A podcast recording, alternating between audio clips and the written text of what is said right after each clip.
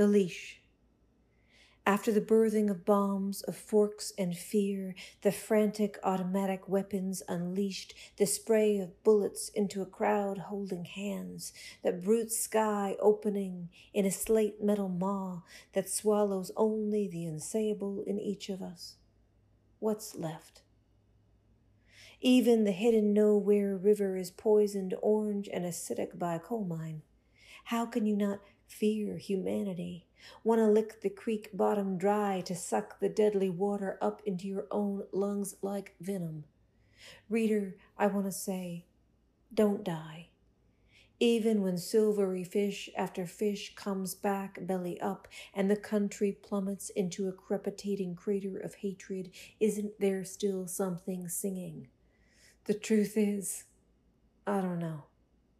But sometimes I swear I hear it, the wound closing like a rusted over garage door, and I can still move my living limbs into the world without too much pain. Can still marvel at how the dog runs straight toward the pickup trucks, breaknecking down the road because she thinks she loves them because she's sure without a doubt that the loud, roaring things will love her back her soft, small self alive with desire to share her goddamn enthusiasm.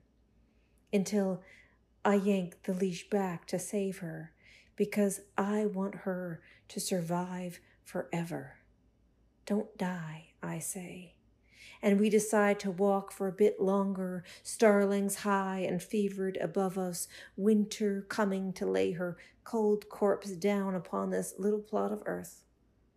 Perhaps we are always hurtling our body towards the thing that will obliterate us, begging for love from the speeding passage of time. And so maybe, like the dog obedient at my heels, we can walk together, peacefully, at least until the next truck comes. La Correa, de Ada Limón. Después del parto de las bombas y de los tenedores y el terror, de las armas frenéticas automáticas desatadas, de la lluvia de balas sobre la multitud tomada de la mano, del cielo bestial con las fauces de chapa abiertas que se tragan solo lo indecible de cada uno de nosotros. ¿Qué queda? Hasta el río escondido de ninguna parte lo envenena de naranja y ácido la mina de carbón.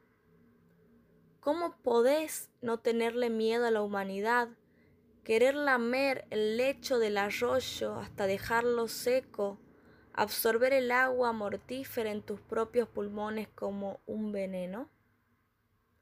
Lector, quiero decirte, no te mueras Incluso cuando un pescadito plateado tras de otro aparece panza arriba y el país se sumerge en un cráter crepitante de odio, ¿no queda todavía algo que canta? La verdad no lo sé, pero a veces te juro que la escucho. A la herida que se cierra como la puerta oxidada de un garage y todavía puedo mover mis extremidades vivas por el mundo sin demasiado dolor. Todavía puedo asombrarme de que la perra corra a toda velocidad por la calle al encuentro de cada camioneta. Porque piensa que las quiere, porque está segura, sin el menor atisbo de duda, de que esas cosas que hacen tanto ruido también van a quererla. Su pequeño y peludo ser, desbordante de deseo de compartir su entusiasmo de mierda. Hasta que tiro de la correa para salvarla porque quiero que sobreviva para siempre. No te mueras, le digo, y decidimos pasear un rato más. Los estorninos febriles en el cielo, el invierno que viene a dejar su cadáver helado en este terrenito.